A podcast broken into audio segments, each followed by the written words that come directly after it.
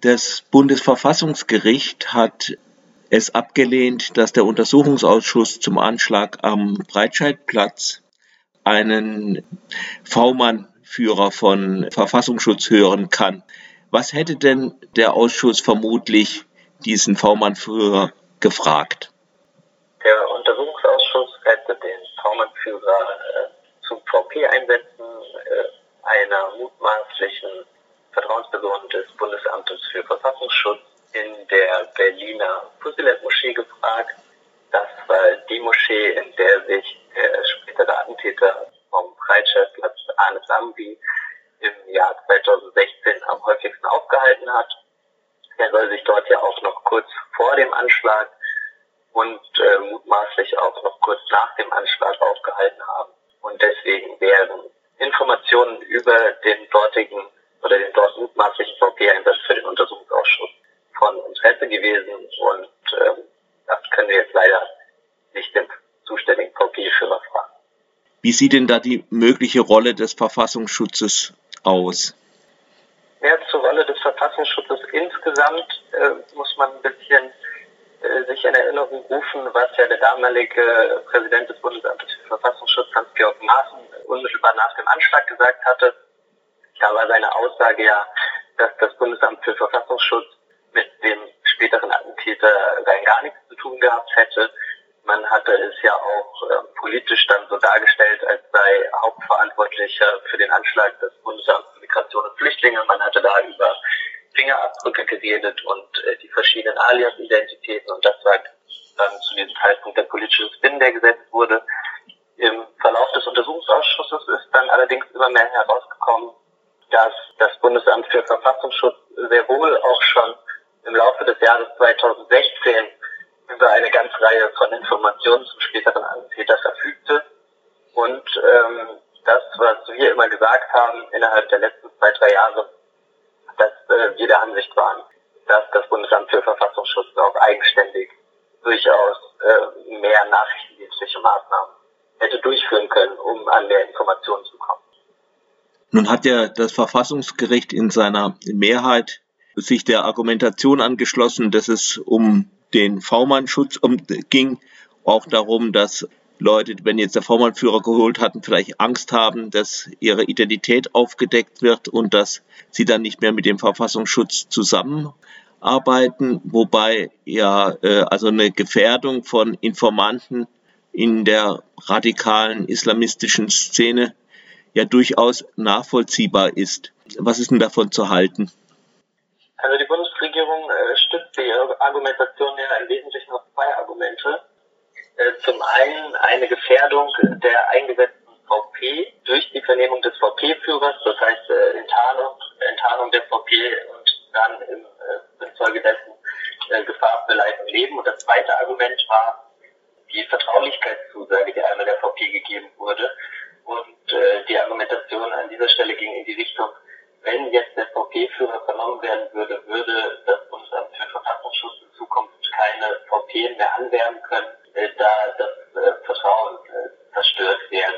Da hat die Mehrheitsentscheidung äh, des Bundesverfassungsgerichts zu diesen Argumenten eigentlich gesagt, dass sie das erste Argument nicht sehen, dass äh, Leib und Leben der VP gefährdet ist, nur durch eine Vernehmung des VP-Führers und zur Vertraulichkeitszusage dann im Endeffekt gesagt, sie sehr wohl sehen, dass die Arbeitsweise und Funktionsweise des Bundesamtes für Verfassungsschutz eingeschränkt sein könnte. Allerdings die Bundesregierung nicht wirklich dargelegt hätte, warum denn durch die Vernehmung des VP-Führers äh, jetzt eine Vertraulichkeitszusage tatsächlich zu zweifeln sei. Dann im Endeffekt kommt äh, die Mehrheitsentscheidung dennoch dazu, der Bundesregierung recht zu geben, aber da möchte ich an dieser Stelle auf das Sondervotum verweisen, mhm. wo ja Richter Müller gesagt hat, dass er die Mehrheitsentscheidung an dieser Stelle nicht ganz nachvollziehen könne, da man eigentlich schon bei den Argumenten der Mehrheit, die in der Entscheidung dargelegt sind, durchaus zum Ergebnis kommen müsste, dass eigentlich der Opposition recht gegeben ist. Ähm, nun wird ja auch Aufklärung von andererseits versprochen, also das, das Landesamt für Verfassungsschutz von Mecklenburg-Vorpommern ist ja auch verwickelt in den Fall und da soll es eine Untersuchungskommission geben, also eine interne, also keinen parlamentarischen Untersuchungsausschuss. An der Zusammensetzung wurde Kritik geäußert. Kannst du das mal ein bisschen klar machen? Ja, also die Kritik äh, an dieser Untersuchungskommission äh, rührt vor allen Dingen daher äh, an der Besetzung und äh, ein, einer Person, die in dieser Untersuchungskommission eingesetzt werden soll, ist äh, einer der Vizepräsidenten des Bundesamtes für Verfassungsschutz, äh, Herr Sinan Seelen. Und ähm, dazu muss man jetzt wissen, diese ganze Geschichte mit Mecklenburg-Vorpommern ist ja dadurch entstanden, dass äh, Ende 2019, im Herbst 2019 in Lüttesau aus der Behörde sich eigenverantwortlich bei der Bundesanwaltschaft gemeldet hat und mit der Information, dass es wohl Hinweise einer nachrichtendienstlichen Quelle, einer V-Person des Verfassungsschutzes Mecklenburg-Vorpommern, äh, unmittelbar nach dem Anschlag gegeben hätte auf mögliche Hintermänner und Unterstützer des Attentäters. Und es stellt sich nun so dar, dass diese Information nicht nur an die Bundesanwaltschaft gelangt ist, sondern auch zeitgleich zum Bundesamt für Verfassungsschutz. Das heißt, das Bundesamt für Verfassungsschutz schon zu einem sehr frühen Zeitpunkt mit diesem Sachverhalt betraut war. Das wäre dann im Februar 2017.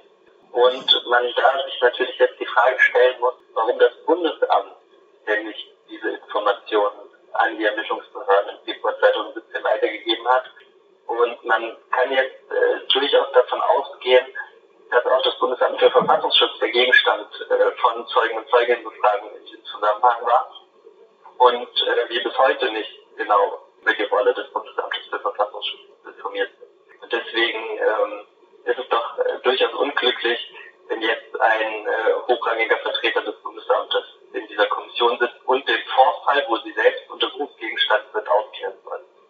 Sozusagen Kommissar oder Richter in eigener Sache. Genau, und da hat ja auch die Vergangenheit gezeigt, in ähnlichen Fällen, dass es durchaus schwierig ist, wenn man keinen Untersuchungsausschuss einlässt, sondern versucht es irgendwelchen Sonderkommissionen oder über Berichterstatter, die dann versuchen, als eine Art Sonderermittler zu etwas, zu einem Sachverhalt etwas herauszufinden, dass da auch kein Ergebnis erzielt wurde. Also gerade bei Mecklenburg-Vorpommern, wenn man da jetzt an die sogenannte Prepper-Kommission äh, denkt, dann waren die Ergebnisse ja auch relativ nichtssagend. Und ähm, um einen Berliner Sachverhalt zu nehmen, rechte Anschlagsserie in Neukölln, da hat ja die Polizei auch, oder versucht bis heute, die Verantwortlichen für die Brandanschläge äh, oder die Anschlagsserie in Neukölln heraus. Und ist ja da in äh, ihren eigenen Ermittlungen auch noch nicht besonders äh, weitergekommen. Deswegen wäre da ja an der Stelle auch darüber nachzudenken, ob man nicht in Zukunft, in einer zukünftigen Legislaturperiode vielleicht noch einen Untersuchungsausschuss einsetzt hakt ja auch immer wieder an diesem V-Leute-Schutz, dieser heiligen V-Leute, deren Gefährdung ja auch einfach behauptet werden kann zum Teil. Was bringen die eigentlich überhaupt? Also ich kann mich nicht an viele Fälle erinnern, wo der Verfassungsschutz mal wirklich was im Vorfeld aufgeklärt hätte. Und wenn, dann kamen die, die Informationen meistens auch irgendwie von Geheimdiensten im Ausland. Oder äh, weißt du da äh, Fälle, wo das effektiv was passiert wäre?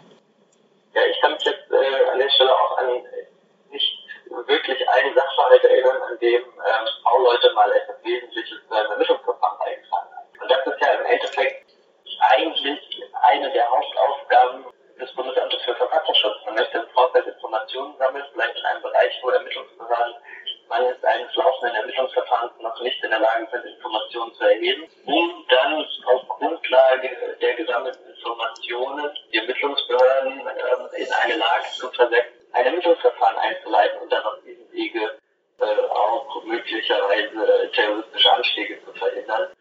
Und äh, da sehe ich tatsächlich eigentlich äh, keinen wirklich durchgreifenden Grund, warum man ein System zu V-Leuten etablieren sollte, da die Vergangenheit eigentlich gezeigt hat, dass Einsätze von V-Leuten unerklärlich Wenn mal Informationen generiert werden, werden sie nicht an die Ermittlungsbehörden weitergeleitet. Vielen Fällen ist davon auszugehen, dass erst gar keine wichtigen Informationen generiert werden.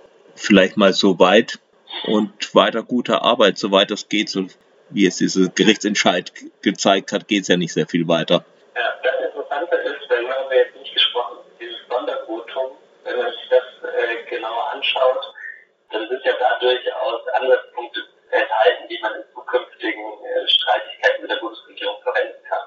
Also da sind ja Dinge sehr deutlich formuliert. Äh, Müller hat ja da schon gesagt, dass es eigentlich schon mangels Begründung der Bundesregierung keinen Grund warum die Entscheidung der Bundesregierung ausfallen sollte, dann hat er sich zum Verhältnis parlamentarischen Kontrollgremium Untersuchungsausschüsse eingelassen und hat gesagt, äh, die besondere Wichtigkeit von Untersuchungsausschüssen, die ja auch durch die Senatsmehrheit betont wurde, müsste eigentlich durch eine bundesverfassungsgerichtliche Entscheidung noch gestärkt werden.